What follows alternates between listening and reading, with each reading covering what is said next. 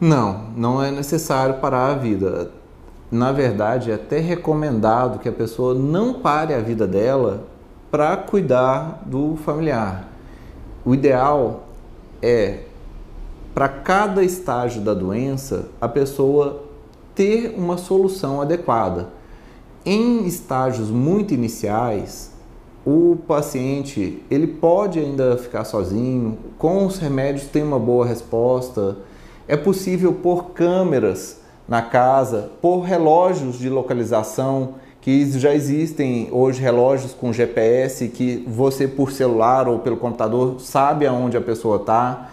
Você aperta um botão no seu celular e você grava o som do que está acontecendo, de onde a pessoa está. Você põe câmeras avisando vizinhos, pondo um relógio e tendo remédio.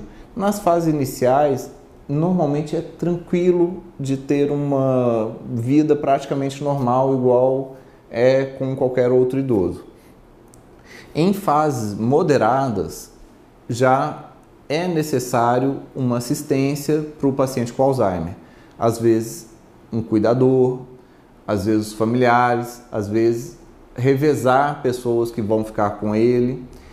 E nessa fase, isso, a solução que vai ter que ser feito vai depender da realidade de cada família. Família com vários irmãos podem ter revezamento, família com mais é, condições pode ter cuidador, famílias é, onde tenha várias formas de recurso, pode usar monitoramentos internos, é, vizinhos ou cuidadores ou algum outro tipo de funcionário e até mesmo podem pensar em questão de uma instituição não pode se ter preconceito com a instituição. Os brasileiros, nós latinos-americanos, temos uma cultura muito grande do apego, de achar que levar uma pessoa para uma instituição é como se querer desistir dela, como se querer não cuidar dela. Não é assim.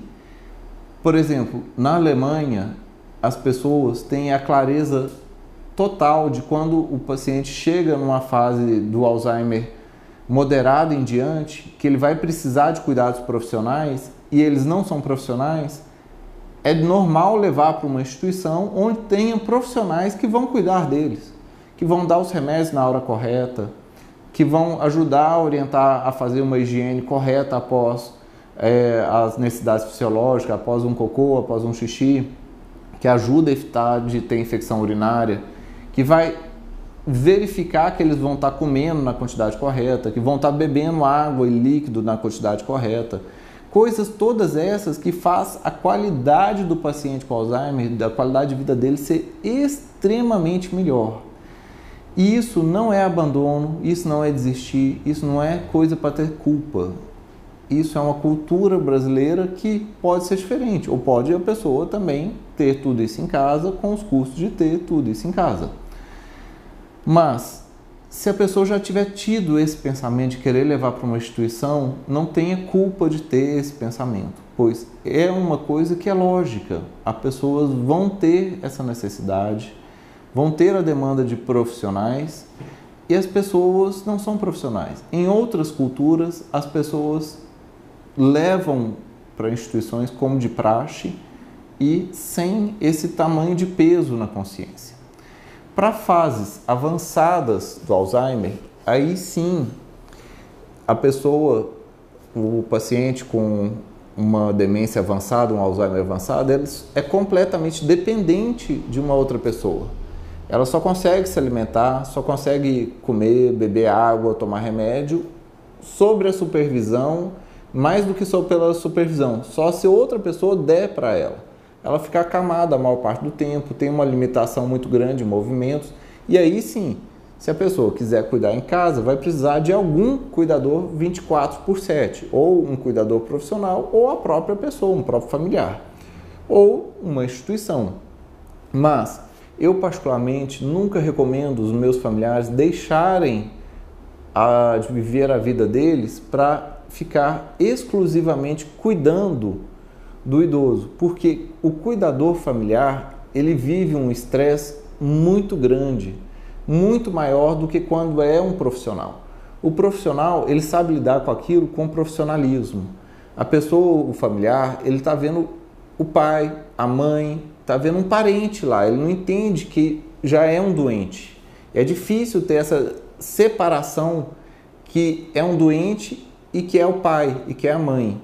Porque está vendo a figura, o corpo do pai e da mãe da vida inteira, só que a cabeça que está lá já não é mais a cabeça do pai ou da mãe, já foi há muito tempo. E para saber que é uma pessoa doente, tratar um doente como um doente, tem que ter profissionalismo.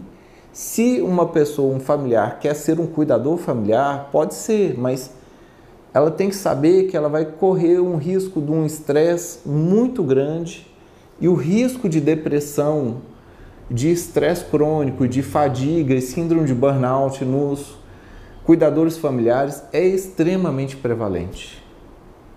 E ainda tendo a certeza que todo o esforço que ela vai fazer vai valer para aquele cuidado, mas que o paciente vai piorar. E isso costuma dar uma sensação de frustração muito grande no familiar, porque ele cuida, cuida, cuida, se esforça, se esforça e o paciente só piora. Ele só vai piorar, porque a doença é assim. Infelizmente, a doença é assim. E a doença só vai fazer a pessoa piorar.